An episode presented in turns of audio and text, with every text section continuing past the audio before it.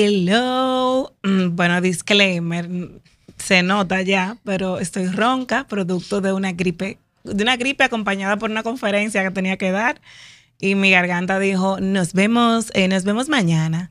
Hablamos otro día. y aquí estoy bebiendo té, sin embargo, nada va a parar esta fiesta. O sea que estamos eh, saliendo a tiempo, aunque ronca, con una invitada muy, muy linda, muy especial a quien voy a presentar ahora, pero antes de presentarle los anuncios parroquiales de cada miércoles. Recuerden que para ver el video, si quieren ver el video del episodio, ver el video, el video clip, porque son más visuales, les gusta eh, visual storytelling. Pueden ver el video en Patreon, perteneciendo a nuestra comunidad de Patreon, donde apoyan el podcast eh, dentro de tres planes.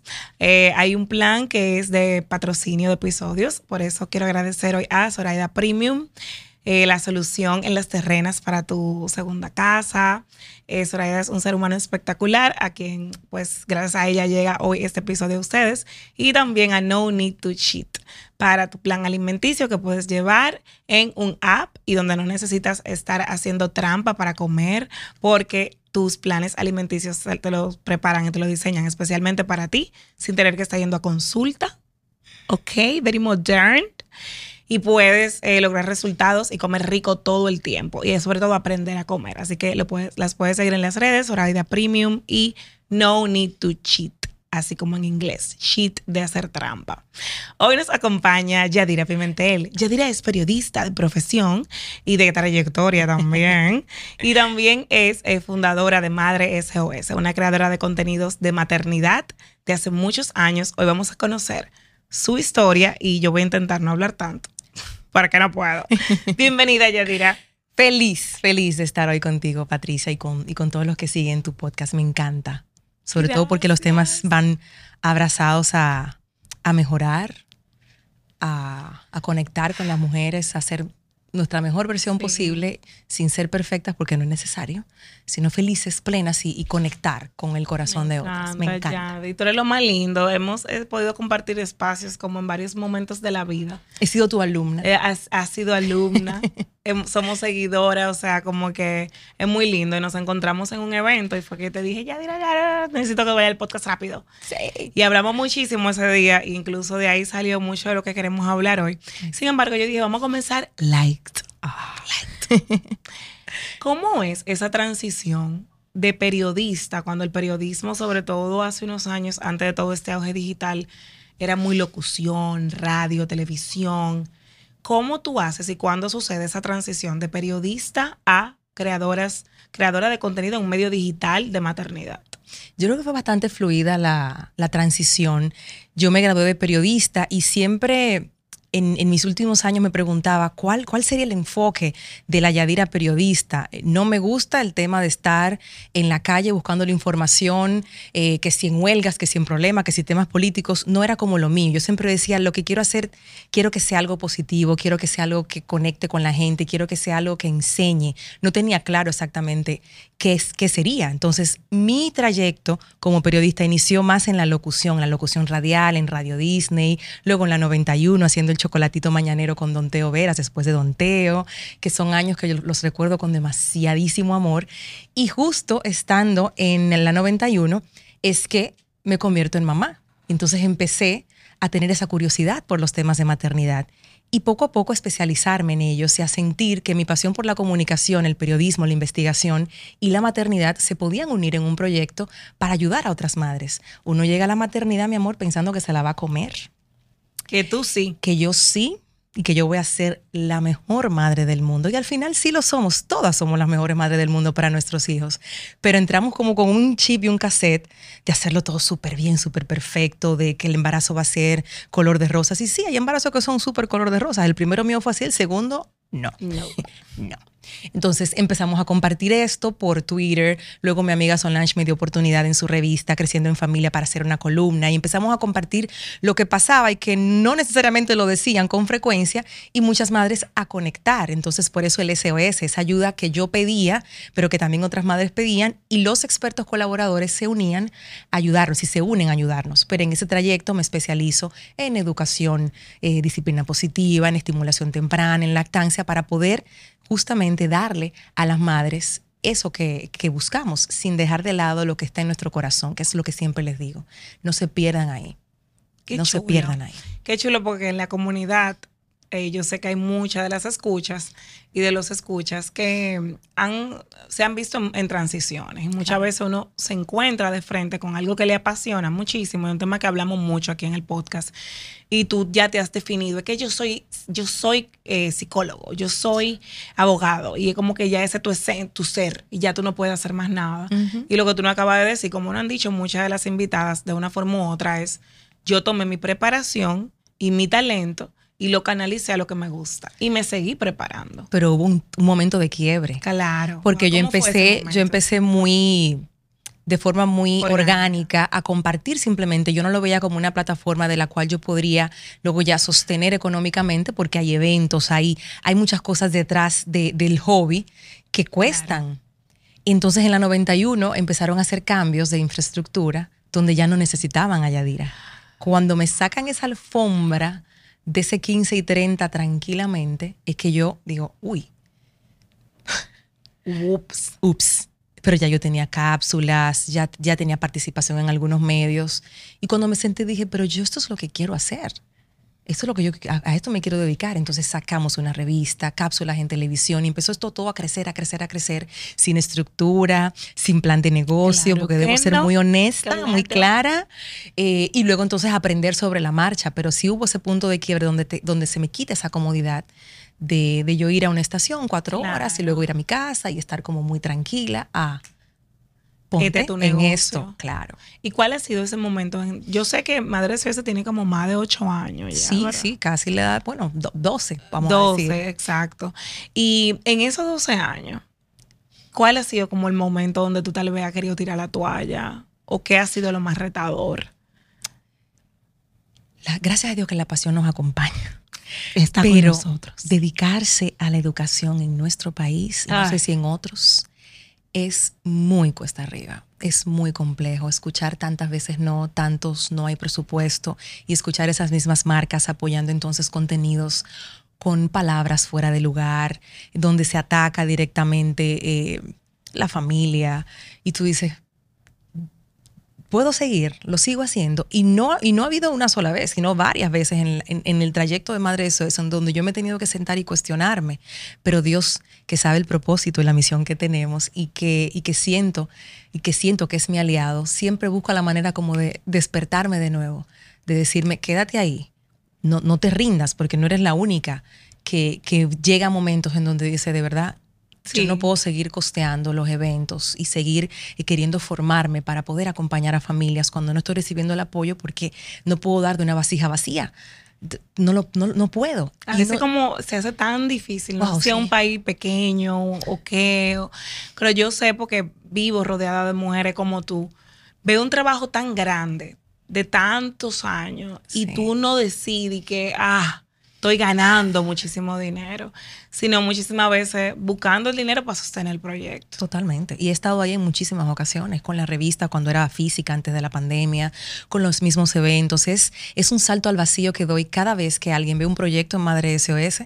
Les digo ahora a ustedes, es un salto al vacío, a la fe, al, creer que Dios me va a respaldar al final y que la comunidad también lo hace, porque siempre lo ha hecho, pero, pero, pero así de que segura que están todo listo. soy la, mega dueña de una de un medio que sí, o sea que a veces como que wow, quisiera ver más reflejado en dinero el esfuerzo y el talento de tantas mujeres dominicanas como tú que se fajan. O sea, gracias. Vamos a ver si. Y hablo, y no hablo por mí, de verdad que somos muchas las personas, hombres y mujeres, que, que, hemos querido crear plataformas para enfocarnos en la familia, en esa célula tan importante de la sociedad. Sin embargo, nos vemos desamparados a veces, hay que decirlo.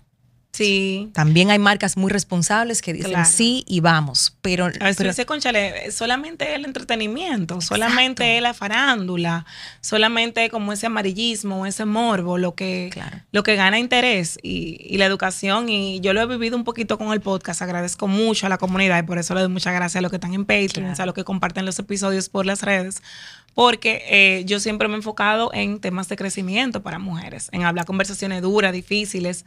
Y muchas veces, a veces uno ve otros canales o en otro momento donde hay, donde tú te lo, te lo disfrutas, pero tú dices, concha, me tendré que ser solo chercha. Claro. Porque la chercha es lo que me va a dar resultado. Y a mí me encanta la chercha. Y la a mí también. Y el entretenimiento es importante. Pero como también obtener apoyo de estos canales que buscan sumar. Eh, en temas que son importantes y, que nosotras necesitamos para no sentirnos solas y nosotros necesitamos. Así como Adresiones ha sido todo un proyecto que ha tenido sub y bajas. Yo quiero hablar de la maternidad. Ya porque quien te conoce y te sigue, como que yo sé que tú genuinamente has disfrutado de la maternidad, genuinamente disfrutas de tus hijas y genuinamente te, te apasiona la misión de educar a tus hijas. Ok, cuéntame si tú sabías esto desde antes, como que sí, mira, yo siempre quise ser mamá. ¿Cuándo pasó este enamoramiento y qué es lo no bonito y la parte que para ti ha sido muy difícil porque has sacrificado o porque todavía te es retadora?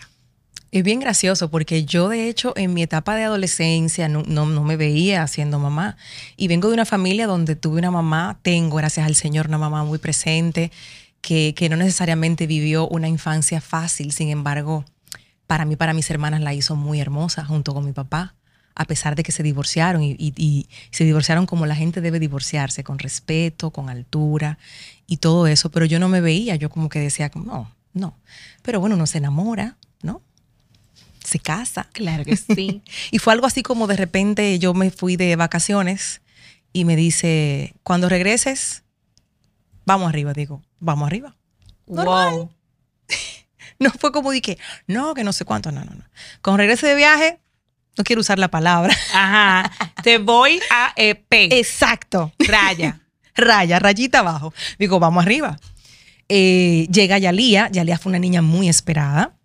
Tenía nombre incluso antes de, de, ser concebida. Tenía un cuarto antes de ser concebida. No sé qué tan bueno sería eso, pero eh, pero ya existía antes de llegar, así fue, así fue. Y, llegó, fue un embarazo bastante tranquilo. Em, y cuando, cuando llega Yalía me doy cuenta que es muy lindo leer, Patricia, es muy bueno educarse, yo educo familias, es importantísimo hacerlo, pero si tú eso no lo unes a tu, a tu accionar y a tu corazón totalmente abierto y expuesto y vulnerable a aprender, va a ser muy complicado si tú no estás dispuesta a sanarte a ti primero para tú poder transitar la maternidad y convertirla en una historia que pueda ser contada luego por tu hija, por cada uno de tus hijos, se te hace muy cuesta arriba. Y yo suerte y le doy gracias a Dios porque lo entendí temprano. Yo me vi envuelta en, la, en querer ser la mamá perfecta, en querer tener la casa súper limpia, la niña súper arreglada, yo también arreglada, y eso los primeros tres meses de uno dar a luz no es posible. No va a suceder. No va a suceder. Ok. Cuéntame un poquito de eso. Ok, la, la, nueva mamá Yadira, ¿verdad? Estrenada. ¿Cuáles fueron esos momentos de, una historia tal vez que venga a tu mente, un momento de, difícil o chocante o de despertar? Claro. Eh, uno está muy vulnerable. Yo estaba muy vulnerable. Este choque de, de, hormonas. 27 años. Este choque de hormonas, pero yo vengo de, ser una niña muy madura. Eh, a los 13 años yo me hice cargo por un buen tiempo de mi casa. Entonces yo tenía como ciertas, cierta madurez como para llevar una casa. Entonces yo decía, no, la maternidad me la como con yuca yo. Imagínate. Y esa mañana, que la recuerdo muy bien, yo tenía incluso una batica que la usé todo mi posparto, azul, desgreñada con las cejas así como cuando uno nunca se la ha sacado, sin bañarme, sin cepillarme. La casa estaba hecha un desastre. Yo estaba sola con Yalía. Wow. Y la estaba tratando de amamantar y no podía. O sea, ella lloraba, yo lloraba, ella lloraba, yo lloraba. Era como una lucha, como una pelea. Y yo decía, Dios mío, ¿qué es esto?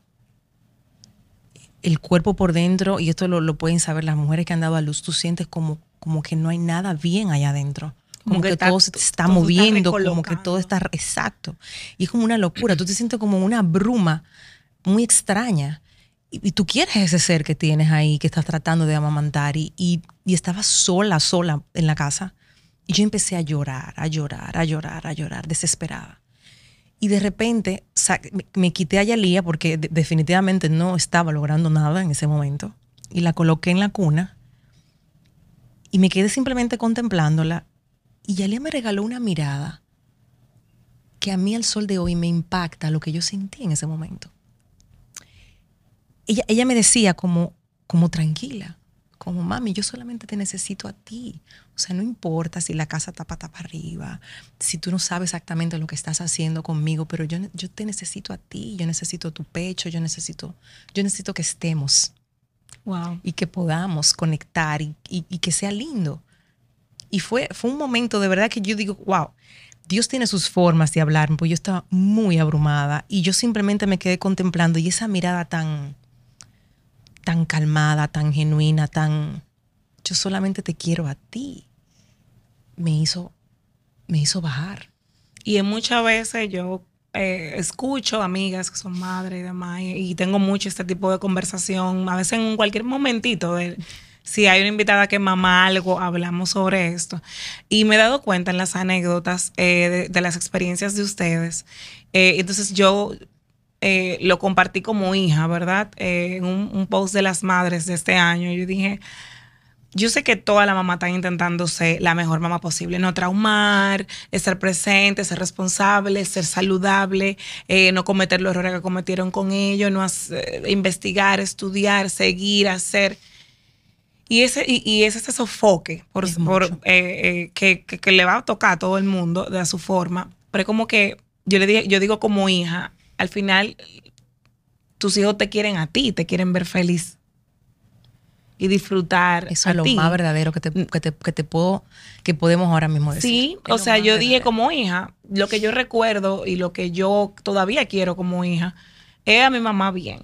Y yo sé que uno no puede estar bien todo el tiempo, pero es decir, ¿Qué es más importante para tus hijos que tú estés? Que fue el mensaje que tú recibiste en ese momento y que tú, el, y que tú estés plena en la vida, aunque con todo lo que eso significa, uh -huh. a que tú seas perfecta. O sea, los hijos no queremos que los papás sean perfectos, sino que estén, que sean.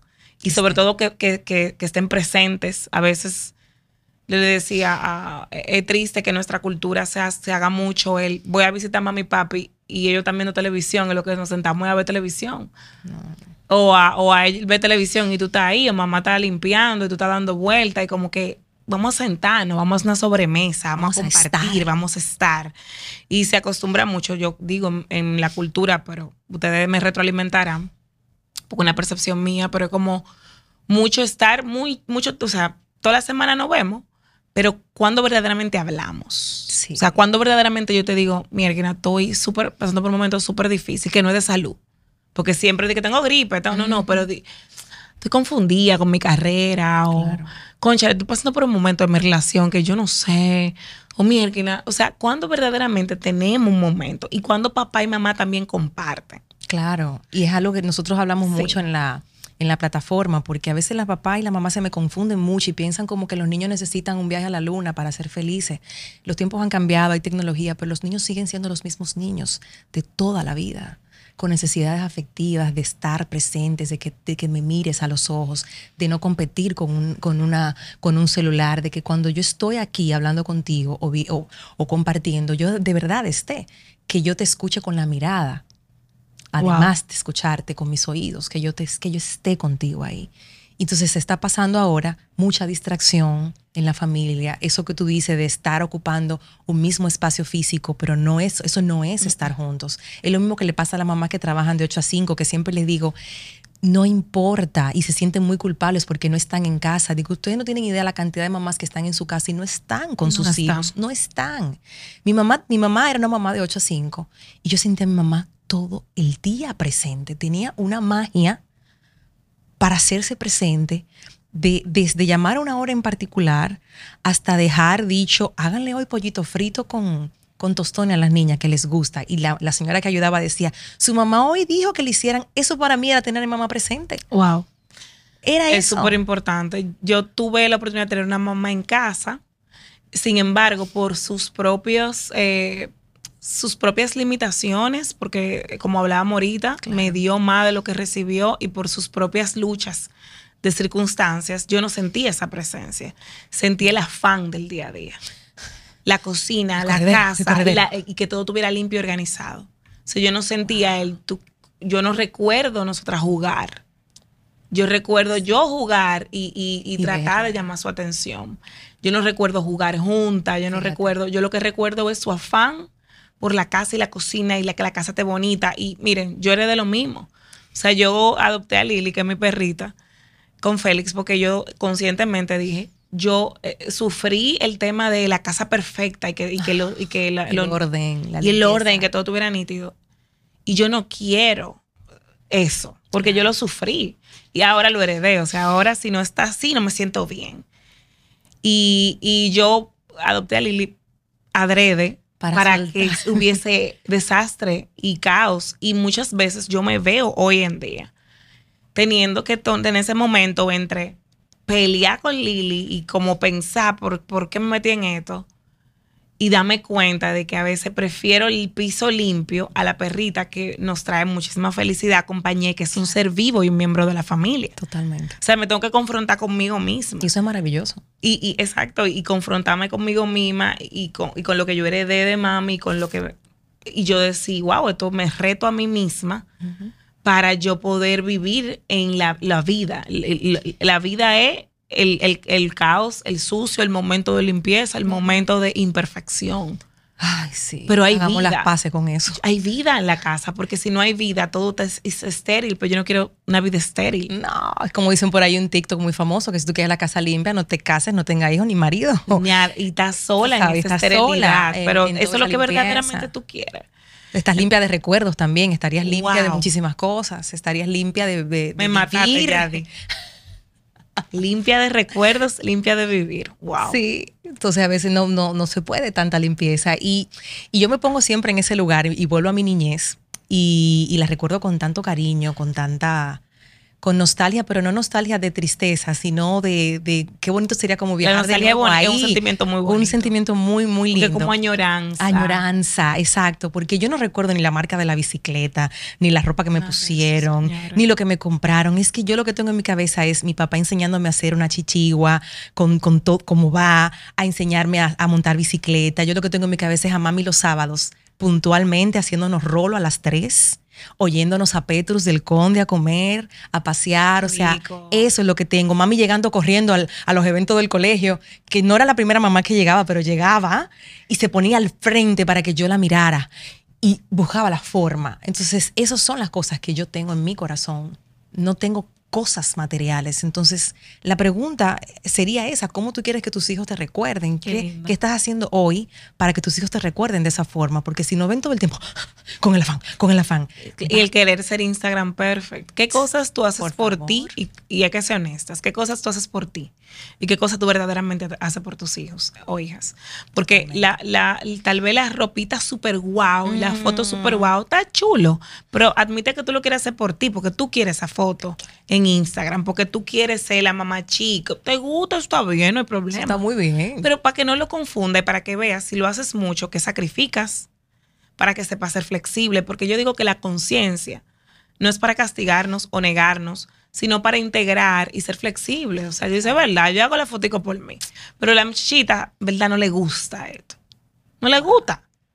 Entonces, no, ni, ese, ni este es su estilo ya. Entonces, ya yo tengo que saber cuándo dejarlo y admitir que eso era un deseo mío, pero no es, no es que lo estoy haciendo por ella, porque se confunden. Sí. Y te obligan a hacerlo todo el tiempo porque entienden que ese es tu bien, pero mentira, es un deseo personal. Yo pido permiso desde que desde que ella ni saben lo que puedo compartir esa foto con más personas. Wow, no, sí, puedo compartir ese video. No, sí, y me han sabido decir no. Y yo, y yo he tenido que respetar, siendo un video chulísimo, hermoso, que yo sé que la gente va a disfrutarlo. Y me dice, no, mami, yo quiero que eso se quede con nosotras. Y eso yo lo valoro muchísimo. Y así me lo han dicho con todas sus... No, mami, yo quiero que eso sea de nosotras. Perfecto. De nosotras es. Tengo dos temas que quiero abordar. Y los dos lo, conversamos tú y yo. Antes de movernos a esa importancia de enseñar a, respetar y poner límites. Claro. Y cómo eso comienza con mamá y papá yo quisiera también, antes de movernos a eso, tú y yo hablamos de nuestras madres. Y tú me decías, Pati, yo quisiera hablar un poco sobre la, importancia de nosotros ver a nuestros padres como seres humanos. Porque todos guardamos heridas, rencores, reales, o sea, válidos, ¿verdad?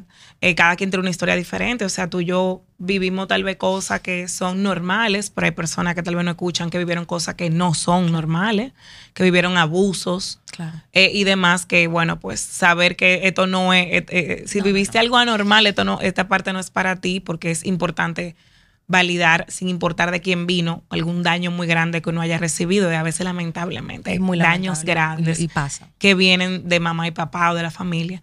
Pero quienes eh, estamos dentro del, parámetro de los errores humanos que cometieron los padres de las cosas que no hicieron y no nos dieron porque no tenían idea pero que realmente no hicieron falta o nos lastima hoy recordar. Eh, hablábamos y tú decías algo muy lindo y ahí te dejo la palabra. Tú decías Patti no los vimos como niños Claro. Eso te decía justamente, que nosotros conocimos a nuestros padres siendo padres.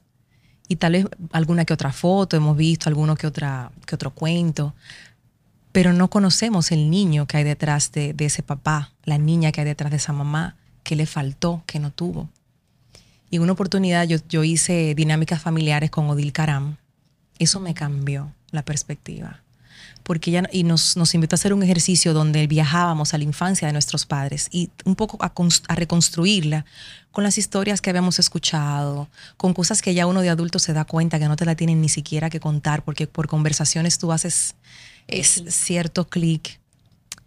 Y yo salí llorando de esa sesión, llamé a mami, llamé a papi, les agradecí infinitamente, porque nos dieron a mí y a mis hermanas muchísimo más de lo que recibieron, pero muchísimo más. Sé que me siento muy identificada contigo porque a través del proceso terapéutico, primero yo siempre hablo desde mi experiencia personal y mi conversación terapéutica, que es importante uno validar. A veces tenemos una, un, como le llaman, repito lo que he escuchado de mis terapeutas, eh, una alianza muy invisible con mamá y papá que nos impide ver la realidad de las cosas que pasaron. Claro si tú no ves que tal vez tú fuiste muy verbalmente abusada en momentos de ira de mamá o papá, o que tú fuiste tal vez de cuidada en un ámbito, o que no te enseñaron a poner límites. Ok, todo eso. Si tú lo puedes ver y puedes entonces reconstruir a partir de ahí, o sea, decir, wow, por eso es que he estado en relaciones así, o por eso es que se me hace tan difícil decir la cosa que quiero. Tú puedes entonces reconstruir, pero al mismo tiempo, luego que el, mismo terapeuta eh, te guíe en ese proceso, cuando tú estás en eso, en sanar tú y tú logras reconstruir muchísimas cosas que tal vez no te dieron, no tuviste, te quitaron, luego tú logras tener una mirada compasiva con papá y mamá. Totalmente. Y decir, eso fue así, ahora te veo como ser humano, porque es que aunque nosotros no lo creamos, y mientras más estamos con que mamá y papi nunca se equivocaron. sí, porque hay una etapa en la vida en la que tú tienes a mamá y a papá como superhéroes en un Si todavía tuvo 30 años, 40 años, dice que no, que jamás. Mm. Ya tú sabes que está todavía en ese pedestal. Y cuando está en pedestal, no lo estás viendo como un ser humano. O sea, cuando tú la pegas del pedestal y lo ves como un ser humano y puedes enojarte, llorar, hacer duelos. Totalmente. También puedes decir, tener una curiosidad genuina. Como con un amigo. ¿Cómo habrá sido tu vida? Sí. Y cuando yo escuché una conversación, papi, un día me contó random, como decimos, random. me acuerdo que estaba manejando él y yo estaba en el vehículo. Y hace pocos años de esto. Y él por primera vez me contó cómo era su eh, dinámica familiar. Y ahí yo me entero, y nunca se me olvida esa conversación de punto a punto, que mi papá tenía momentos de miedo y tensión eh, por la relación de su mamá y su papá miedo de que su papá le hiciera algo a su mamá, tensión porque o sea, tenían temperamentos muy fuertes ambos y había mucha confrontación. Y yo me imaginé a mi papá como un niño asustado, diariamente, preocupado. Imagínate. Por la situación. Y yo, wow, señores, o sea, y es un tema, ah, Patricia, entonces cualquier cosa, ahora, algo que le haya pasado. La dejamos pasar. La dejamos pasar o justifica. No, es ver que cuando dicen dieron de lo que tenían y de lo que no también. Eso es así. Como nos va a tocar a nosotros. O nos tocó a nosotros. Nos va a tocar. Igual. Porque yo también me estoy equivocando. Yo no soy la mamá perfecta ni pretendo serlo. Y tengo que constantemente pedir las disculpas. Porque tengo esa conciencia de me pasé. Y me siento de nuevo, mira, esa no fue la forma, no sé qué. Ellos tal vez no lo tuvieron así tan claro. Pero cuando nosotros empezamos a, a ver los humanos que hay detrás de, de mamá y papá, es hermoso lo que pasa porque llega La- el una perdón, comprensión. llega la comprensión, llega esa resiliencia y eso que te, eso que de verdad tú transformas. Mami, mami me contó en una ocasión que que a, a veces se enfermaba y ella lo único que necesitaba era que le tocaran los pies, que se lo calentaran. Imagínate, Wow, cuando era niña. cuando era niña, que la abrazaran.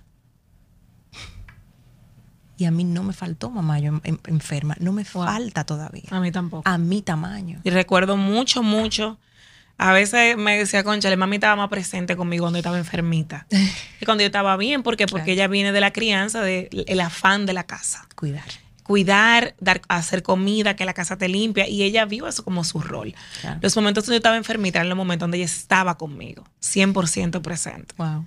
Y yo recuerdo en un diario que yo tenía, el primer diario que me regalaron, la primera vez que me internaron, yo tenía 11 años, que yo escribí que yo quería volver a estar interna, porque yo quería volver a tener ese cariño. Entonces, mami sabía esto. No, mami había un podcast, leía un libro. Entonces, entender, señores, que sí es válido lo que uno vivió y lo que le faltó, que sí hay responsabilidad al respecto, pero cuando uno puede ver a sus papás como personas, tiene esa compasión que uno puede tener por su pareja o por su amiga Así. y decirme, a ti que te dieron literalmente. Sí. ¿De dónde tú aprendiste a nunca dejar de estar conmigo? A ti que no te agarraron los piecitos cuando estaba enferma, ni siquiera. Exacto. ¿Dónde tú aprendiste a llamar para ver si yo comía diariamente? Entonces, es ver ese espacio entre lo que le faltó a ellos y lo que nos dio. Eh, wow, es, es, grande. es a grande. Por eso le digo a mami, eres la resiliencia hecha persona. Sí. Y a papi también, eh, eh, cuando, cuando estaba en vida, y gracias a Dios que tuve esa oportunidad de acompañarlo hasta el último momento, y de así como él me dio comida con cucharita, que lo recordaba en estos días con mis hijas, que papi para, hacer- para hacernos comer decía, por mami, por mí, y ya cuando no tenía por quién decir, decía, por el caballo blanco de Napoleón, y yo, papi, ¿quién es ese? Por el amor de Dios. A mí me tocó darle la última comida a mi papá, Wow. con cucharita. Y eso yo lo hice con un amor que yo no te, no te lo puedo definir. O sea, sentarme frente a mi papá cuando ya no podía ni hablar y yo poderle dar su comida con la cuchara Wow. es algo que yo lo guardo en mi corazón y su, y su rostro de, de gratitud. Y yo decía, el que la que tiene que dar gracias aquí soy yo, a quien no le va a alcanzar la vida, para agradecerle a él y a mi mamá todo lo que me dieron sin haberlo recibido, soy yo, Wow. totalmente. Y, de, y ahora, gracias a ellos, tienes mucho más que dar. tengo y lo mucho más que dando. dar y, y siento que, que lo que doy eh, voy sanando también de alguna forma la infancia de ellos porque ellos lo hicieron Wow. con nosotras. Entonces es como ese Y, y- y sanar ese linaje el generacional. linaje, Exacto. O sea, qué, qué grandes madres, si deciden serlo y pueden serlo, serían tus hijas. Correcto. Wow. Y que O me lo han dicho. Me- el otro día Yaimar me dice, mami, gracias por criarme así, me dijo. Wow. Y yo- Yadi. Y yo le dije, ¿qué, qué, qué me estás diciendo? Tienes nueve años, ¿qué me estás diciendo? Gracias, mami, por criarme así.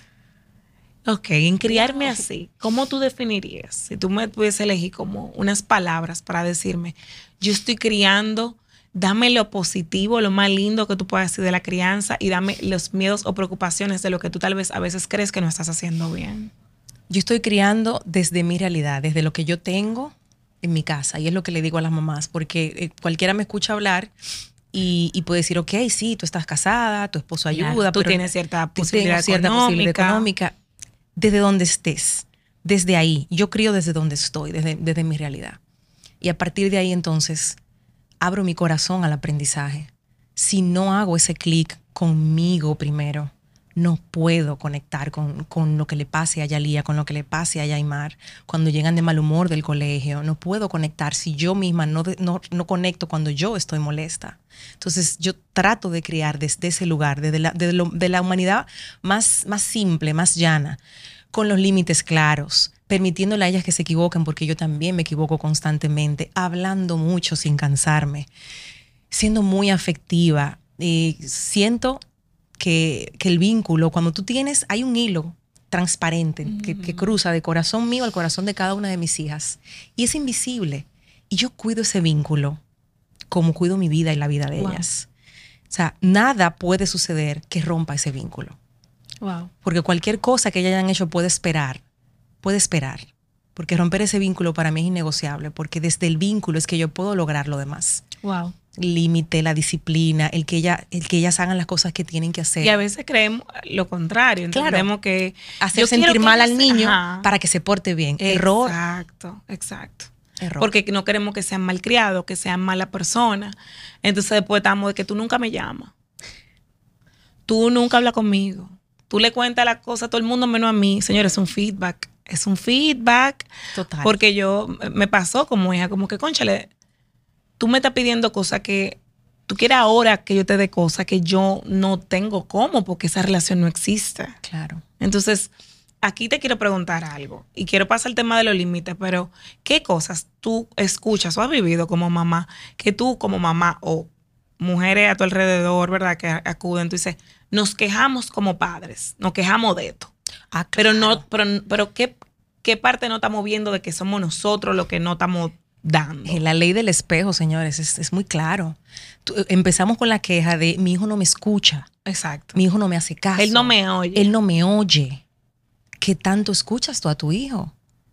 Realmente escuchándolo, porque a veces decimos, sí, yo lo escucho, pero lo interrumpes constantemente mientras te está diciendo algo que para él es importante, tú estás pensando, pero gran cosa, o te estás mirando el celular. Ellos lo sienten. En una oportunidad yo estaba realmente en otra cosa y la- mi hija me dijo, mami, yo siento que tu cuerpo está aquí, pero tu mente no está aquí, no, no te siento aquí Wow. como también me han sabido decir, mami, tú no eres, tú no eres, la, tú no eres la persona que yo conozco todos los días. No estás siendo, Wow. no estás siendo como, como siempre eres. Y le digo, sí, justamente hoy no estoy siendo como siempre soy. Y les explico. la capacidad que ella tienen de identificar cuando alguien está y no está es porque alguien siempre está. claro. Y, y- y- eso las va a apoyar, vamos a decir, una, una pareja romántica en el futuro. Una persona que les menosprecia, que no está, se van a dar cuenta de una vez y no le va a ser familiar. Va a decir, ven acá, espérate, mira, lo que pasa es que yo no voy a seguir en esto. Porque tú estás aquí, pero tú estás como pendiente a otra cosa. Dime. Entonces, pero si yo he identificado como normal y amor que una persona realmente no me oiga, me hable mal siempre. Eso es así, señores, se repite tal cual. Es lo que yo identifico, eso es lo que yo conozco. Y la, la invitación de la maternidad y la paternidad, señores, es a mirarnos. Esos hijos nuestros son maestros de la vida. Cada vez que tú le llamas la atención a tu hijo, en reiteradas ocasiones por lo mismo, detente, porque muy probablemente ese boche que tú estás echando no es de tu hijo, es tuyo. Wow, explícanos un chisme eso. Tú estás insistiendo con el orden, por ejemplo, con que no están enfocados porque no te están escuchando y tú estás ahí. Que el orden, que siempre se te quedan los trabajos, que cuál es el desorden, tienen que organizarse, tienen que organizarse. Tú estás organizada. ¿No se te ha quedado a ti algo alguna vez? ¿No has dejado ¿Y qué algo? estándares que tú tienes? ¿Cuál es el estándar de, estar, o sea, a, a- a dónde el límite de, de que todo esté bien, de que no se le olvide de nada, de que, de que esa mascota esté Y todo error es porque tú no. Porque tú no. Entonces, Pero entonces, cuando te pasa algo en el trabajo, ese jefe tuyo está de que tú siempre. ¡ah! Es sabes, fuerte. es fuerte, y esa falta de compasión que tú tienes con tus hijos, porque tú, tú no tienes compasión contigo. es, es así, señores. No le busquen la vuelta. Cuando tú te ves impaciente con tus hijos, búscale la vuelta al revés. No te estás teniendo paciencia a ti, no estás siendo compasiva contigo. Cada vez que tú señalas el error una y otra vez que tus hijos cometen, tú también te estás haciendo eso a ti, aunque no lo quieras todo lo reconocer. tiempo, ¿tú entiendes? Porque yo tengo que, bueno, me siento con, con, con clientes todo el tiempo. Me dicen, Patricia, tengo que organizarme porque mira, yo no he hecho nada. Y yo le digo, ok, vamos a ver, cuéntame de todo. Al final, tú has hecho de todo. El problema es que tú quieres hacer más y que tú Nunca te es ves suficiente. que desde el nunca es suficiente. ¿Qué conversación están teniendo con su hijo en la casa? Es la misma. Nunca ellos van a ser suficientes. Y esto es muy duro. O sea, esto es algo súper difícil. Lo hablamos y agradezco, te Sí. escucho como wow. Entonces ahí viene algo muy interesante. Yo te preguntaba por tu niña más grande. ¿Qué edad tiene ella ahora? 12 años ya. 12. La preadolescencia en su buena oh señora. El la- lo que se quejan de las rabietas de los dos años, los cinco años, no sé cuánto. Los Ay, ay, espero en ay, la curvita de la Paraguay. Siembren mucho amor, mucha paciencia y pidan sabiduría. ¿Ok? Ok. Vamos. Y la más grande era la más pique, me imagino, ¿verdad? Sí, porque entonces es, eh, eh, están eh, forjando su, su personalidad, Claro. pero es tan lindo ver el proceso de, de cómo pasa algo y yo sé que en ese momento yo no voy a hacer nada ni siquiera llamando la atención porque ella no está, sus emociones están en otro lugar. Digo, mira, Yalia, me, me interesa más saber lo que te pasa para que hayas hablado así. que, que me hayas hablado así. Wow. Pero hay que tener mucha, No, mucha inteligencia emocional. uno. mucho. Porque el instinto no es. No es el instinto es una pecosa, El una galleta. el instinto es Y sobre todo que hay una interpretación muy cultural también de que cualquier reacción emocional tuya es una falta de respeto hacia mí. claro. Y- porque lo personalizamos todo. Lo, todo no lo tomamos personal. Mira, ella no te respeta. Siempre no te respeta, pero detrás de una mala conducta de los hijos, poco aquí, siempre hay algo debajo. La mala conducta es como el hielo del iceberg. Abajo el hielo es mayor, abajo hay una desconexión, abajo hay un, un algo que le pasó que le hizo sentir de alguna manera y eso la, es- la hace reaccionar contigo porque te tiene más cerca de esa forma. Es difícil verlo al principio, pero hay algo que le llaman el poder de los tres segundos. Usted se monta en el barco y empieza a decirse de todo con su hijo y se convierte en un adolescente de 12 años, o usted en esos tres segundos dice y recuerda que usted es el adulto y te quedas tranquilo y piensas, "Mira, en estas condiciones no podemos hablar y esas no son formas de hablarme. Es una falta de respeto y dentro de los límites de la casa no van. Y ella dirá, una pregunta inocente. Si yo te estoy hablando, yo te puedo pedir que tú a mí me hables o nunca me hables así como yo te estoy hablando a ti porque yo soy el papá. O sea, ¿cuál es la diferencia entre la autoridad, Claro. ser una autoridad? A mí tú no me hablas así y el, pero yo sí te puedo hablar así. O sea, es correcto. Es un tema hasta de, de tono. Y hay una diferencia entre gritar y hablar con carácter. Que mis dos niñas, que un día deberían venir aquí, la reconocen porque me lo dicen, mami, no estás hablando con carácter, ya estás gritando. Y digo, sí, ya estoy gritando. Entonces, denme Ya. un segundo. Me voy, respiro y regreso. Ok, lo que acaba de pasar es esto y estuvo mal por esto, por esto y por esto. ¿A qué acuerdo vamos a llegar? Porque tenemos que llegar a un acuerdo cada vez que pasa algo. Yo tuve con esas niñas una discusión en vacaciones Por favor, cuéntanos. que yo dije, Dios mío, mi mamá, mi mamá de lejos me dijo, yo te admiro tanto. Yo te digo yo, mami, mira, esto no ha sido gratis porque yo, ustedes me ven así, yo era una mecha cortísima, Patricia. Usted puede llamar a mi esposo y preguntar, yo era una mecha corta, pero yo prendía sola. La maternidad me trajo la oportunidad de revisar eso. Y de entender que me iba a morir de un infarto, como yo Claro. seguía así y no iba, Iba, ibas a criar mechas cortas ibas a también. criar mechas cortas. también. Iban a no tener vínculo porque se van a destruir en cada No, discusión. Ajá. Y aquello fue una explosión en casa ajena, porque siempre, nunca es en tu casa. Ya. No, mi amor, mentira. nunca es en tu casa. Ese tipo de cosas no se dan en tu casa. Jamás, never. Tiene que ser en casa ajena, con gente que no tiene vínculo contigo, que no sabe que están pasando por un momento. No, yo tuve que en ese momento, mi amor, sentarlas y hacer una especie de, coaching ahí. Ok, tu punto de vista primero, no puedes interrumpir. O sea, Yali habla primero y Yaimar hace silencio simplemente. Y no quiero que me cuenten lo que pasó, yo quiero que tú me digas cómo tú te sientes. Cómo tú te sientes cuando pasa lo que pasó. Ok, ¿y tú cómo tú te sientes cuando pasa lo que pasó? Entonces, cuando unimos los sentimientos, ellas dos empezaron a llorar inmediatamente. porque wow. ella no sabía que haciendo esto, su hermana se sentía así. Y ella no Claro. sabía que haciendo esto, su hermana se sentía como se sentía. Porque detrás de un comportamiento, de un grito, de un tú me tienes, hay un me siento, eh, me siento, ¿cuáles fueron las palabras que utilizaron? Me siento que me quieres controlar y la otra, siento que me ignoras. Entonces se da esa, Sí, fíjate lo que hay detrás, me siento claro. ignorada, me siento Claro. ignorada, te tengo que gritar porque no me estás escuchando. La otra, tú siento, siento que me quieres controlar, entonces te tengo que ignorar. Entonces cuando Wow. ellas llegaron a esa conclusión ahí, después de mucho grito, digo, ¿a qué acuerdo vamos a llegar aquí? Yo necesito que ustedes lleguen a un acuerdo ahora. Para que ya tú sabes lo que, lo que detona esto aquí y ya tú sabes lo que detona esto aquí. Y llegaron a un acuerdo. Ya las abracé, las felicité, vuelven a detonar si yo les recuerdo el acuerdo. Sí, pues claro, exacto. Mis, mis amores, ¿cuál fue el acuerdo? Acuérdate, fulana, que ella se siente así cuando pasa esto. ¿no? Entonces tienen que buscar la manera, porque es un tema también hasta de interpretación. Tal vez yo te estoy haciendo algo a ti y yo no sé que tú lo estás recibiendo así. Entonces, por eso la importancia de educar en emociones. Porque posiblemente a mí un relajo tuyo me Ujú. pase así. Pero hay otro. Posiblemente hay otros que no. Ujú.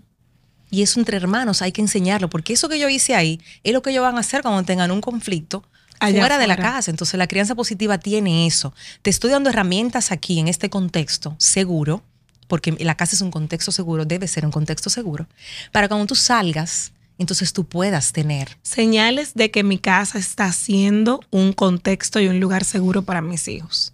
Cuando tus hijos te preguntan a ti, cuando hablan contigo, cuando tienen alguna duda y van a ti como fuente, no como tú lo ves por ahí y escondiéndose las cosas. Mejor. Mejor. Eso es un ambiente seguro, cuando tus hijos se sienten libres de expresarse, libres de bailar, libres de hacer, hacer cosas incluso que no pueden hacer fuera de la casa porque no son bien vistas. Yo con mis hijas bailo y le doy hasta abajo. No al revés. Usualmente hago fuera todo y dentro no, se, no, mi amor, Yo aprendí eso en mi casa. Mami bailaba con nosotras, todo tipo de música.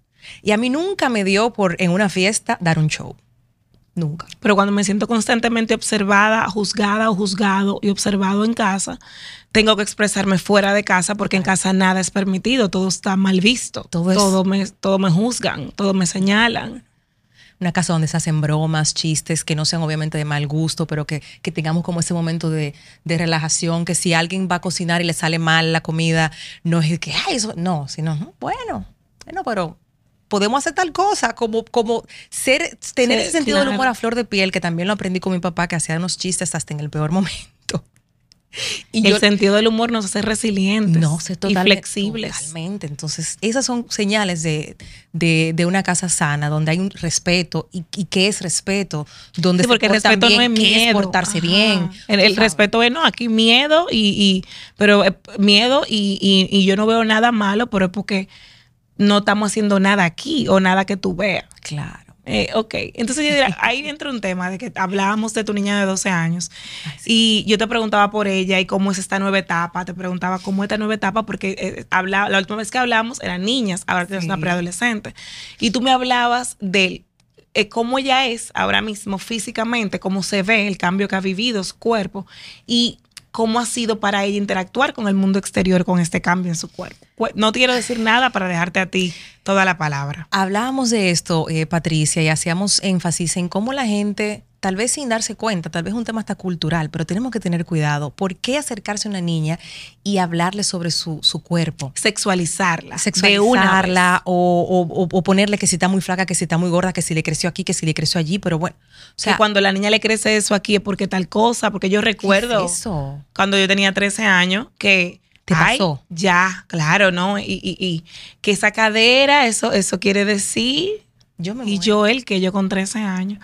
O yo caminando en la calle y un hombre, ay, mira esas peritas. Y a mí eso no se me olvida nunca, yo como con 12 años. o sea, nosotros aquí en este país primero normalizamos la pedofilia. O sea, normalizamos un piropo de un señor o de un adulto, de un hombre adulto mayor de 18 años, 20, 30, 40 decirle cualquier cosa a una niña de 13, 12 años. Y responsabilizamos a la niña porque su cuerpo es de adulta. Está muy desarrollada. Está muy desarrollada, entonces obviamente... Inaceptable, completamente inaceptable. Inaceptable. En una oportunidad, mi hija tenía 10 años. Eh, Yalía pasó por un, por un tema de salud que no abordamos aquí, en el que yo tuve que, obviamente, darle cortisona, tuvimos que... Y una gran cantidad, y eso hace muchos cambios en el, en el estado de ánimo, en el cuerpo, en el pelo, en la cara, en todo. Entonces, la gente se acercaba y todo era haciendo énfasis en algo físico. Y en una oportunidad mi hija me dice, me pregunta, mami, ¿es lo único que la gente ve? Wow.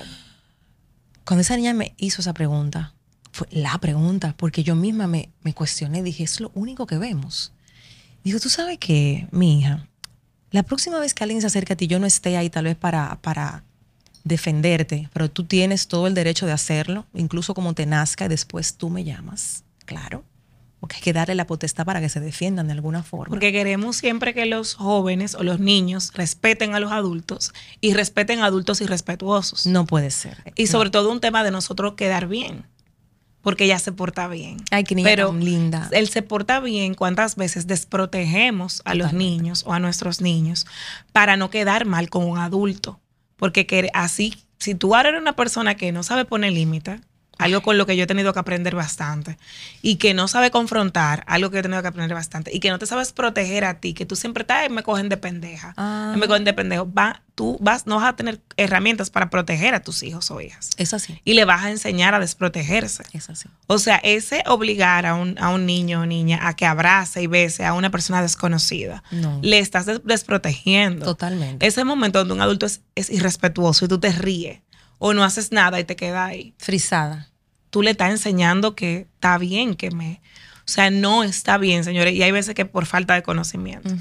Pero vamos a, a educarnos. O sea, no está bien que un adulto haga comentarios del cuerpo de una niña o un niño. No está bien. Y sobre todo, vamos a ser realistas, porque ya y yo lo hablábamos ahorita. Sobre todo que le encanta hacer comentarios de los cuerpos de las niñas. De las niñas, porque con los niños uno no ve tanto esto, pero con las niñas, ¿por Mira, qué? tienes que cuidarte. Mira cómo está tu mamá flaquita. Explícame. Tú tienes que cuidarte.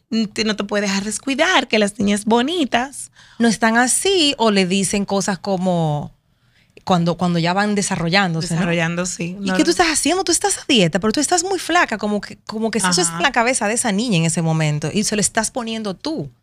¿Por qué poner ese foco? ¿Es lo único que ves? Te voy a hacer la pregunta que Claro. hizo. ¿Es lo único que Y, ves? y comentarios súper machistas e innecesarios. Ah, una risa que yo no sé de dónde viene, de no saber de qué reírse. Busca una pistola al Mm, papá. Al papá busca una pistola. Mira cómo está. ¿Qué tú estás diciendo? Más o menos en este momento. O sea, que busque una pistola para, ¿Para qué? qué? O sea, ¿tú crees que esa niña o esa joven, esa adolescente, se va a sentir cómoda de decir, me gusta un chico? Que es normal, como te gustó a ti, como me gustó a mí, como te gustó a ti. No, porque lo van a matar al chico. Porque hay una pistola de por medio. Una- o sea, ¿cuál es la necesidad de también entender que nosotras somos como un premio sexual a, a resguardar por un hombre? O sea, Unos mensajes muy, muy feo. distorsionados. Y, muy distor- y- y esa es la gran Muy risa. distorsionada. sí, hay que buscar una pistola. Y tú dices, ok. Y entonces a veces dicen que uno está exagerando, señores, pero son como códigos que se han ido insertando eh, culturalmente y tenemos que tener cuidado. Y detrás del papá que está de que sí, yo tengo mi pistola, está el papá machista, que a la hija no se le puede decir nada, que no puede salir de la calle, que no se puede poner una falda, una niña oprimida completamente, que tú le estás poniendo en su mente que sus piernas, sus brazos son malos. son malos, hay que ocultarlos y que cualquier cosa que le pase por ella, porque cuando me digan algo en la calle, se lo voy a decir al papá mío violento. O al que me vive responsabilizando de, de "Vi, por te pusiste la falda que te dije que no te pusiera. Ay, es lo que me va a mío, decir. no. Entonces, señores, olvidémonos de eso y no nos lo uso ya. Y no, y, y enséñenle también, denle la libertad a sus hijas de, de que se defiendan. Yo le di carta abierta. Dije, el día que te sientas incómoda de que alguien te haya dicho algo, devuélvelo con el respeto que ya tú sabes hablar, porque tú sabes hacerlo y no te, no te tienes que quedar callada. A ver si le hacían así, mami, no me gusta, entonces usted le dice, no me gusta. Y aprender, señores, a los momentos de incomodidad son parte de la vida. Y una seña también, eso también te quería decir, que cuando había un momento incómodo de, de alguna frase, de algún momento, ay, Yalí y yo tenemos una seña y con Yaimar también, entonces ya yo sé que o nos retiramos o, o me- o presto más atención para poder intervenir. Wow. Y, y entonces, pero tenemos una seña de lo más discreta y Qué así chulo. ya Y se esta- deja pasar. Y sabes. ahí está, mami es un lugar seguro para mí. Exacto. que cuando está pasando algo que yo me siento extraña, mami está ahí. Ujú. Y no es, eso no es nada. Y no es para yo quedar bien con los adultos y para yo quedar bien y para yo no buscar problemas, ignorar lo que está pasando y decir que cualquier cosa, ahora todo una exageración. Sí, porque ahora somos todos muy exagerados. Todo muy exa yo prefiero ser exagerada a vivir cosas que yo viví en mi momento porque hacía 20, 30 años eran normales, como lo que me dijo ese señor. Jesús. Porque yo recuerdo todavía muchas de esas imagínate, cosas. imagínate. Yo recuerdo lo de la pistola, yo recuerdo sentirme y por ende recuerdo no contar cosas, quedarme callada. Entonces, sí, señores, esos disparaticos son importantes. Y si son disparates, ¿por qué es tan difícil mantenerlos fuera de nuestra vida si ¿Por qué? verdaderamente son disparates? o sea, porque no sé. Exacto, si son unos disparates, porque no se pueden eliminar. Gracias. Entonces, realmente sí son importantes. Yadira, ¿qué tú le dirías para finalizar? Si tú le puedes decir algo ahora a la Yadira que estaba intentando amamantar a su primera niña, que estaba frustrada, desgreñada y sentía que nada estaba en su lugar, que tú le que tú, si tú pudiese transportar a ese momento y verte con la batica azul, ¿qué tú le dirías? que todo va a estar bien, que viva la maternidad como esa historia que, que, que ella luego quiere ser contada, que, que la vea como una página en blanco todos los días, que se relaje, que se relaje, que, que todo pasa y que esos momentitos, sobre todo cuando tú acabas de convertirte en mamá, pasan muy rápido. Uno no se da cuenta, pero pasa muy rápido, querida Yadir y querida madre que nos está viendo, pasa muy rápido. Conecta con tu hijo, míralo, mírale sus manitas, sus piecitos chiquititos, porque van a crecer y se van a poner así del tamaño de los tuyos. Entonces, ese momentito, atesóralo huélelos mucho porque tienen un olor muy particular también que se va perdiendo con el tiempo. Y, y, y, la del preadolescente. Cambian. a, las mamás de preadolescentes, regresa tú a, a, esa edad. Tú tuviste inseguridades, te parabas frente al espejo y aunque estuvieras bien te decías que no. Y uno como mamá se desespera porque tú quisieras que tus hijas se vean con la misma mirada con la que las miras tú tú sabes, entonces uno tiene que conectar ahí con, con esa inseguridad normal de la, de la época en la que tú estás cambiando constantemente y no necesariamente te sientes cómoda ya con la ropa que estás usando y empiezan a decir que no tienen nada, que tú sabes, empiezan como esa exploración. Vuelve a tu infancia, vuelve a tu adolescencia sobre todo, si estás en esa etapa y conecta y abraza mucho, porque a veces yo piensa uno que ellos no quieren, pero abraza mucho, mucho y quédate en silencio. A veces no tenemos ni siquiera que decir nada, simplemente contener contener. Los adolescentes necesitan contención. Y un abrazo de mamá es, y de papá, lo mejor que le pueden dar. Wow, gracias Yadi, de verdad, qué hermoso, qué bálsamo para el alma. Escucharte, gracias a todos por soportar mi voz de gripe y ronquera. Sí, eh, mi amor. Uy, eh, nos seguimos escuchando, wow. Para un audiolibro así. Nos escuchamos en un próximo episodio de Stronger Together. Bye bye. Ya, mira. Que me lo pudimos hablar todo.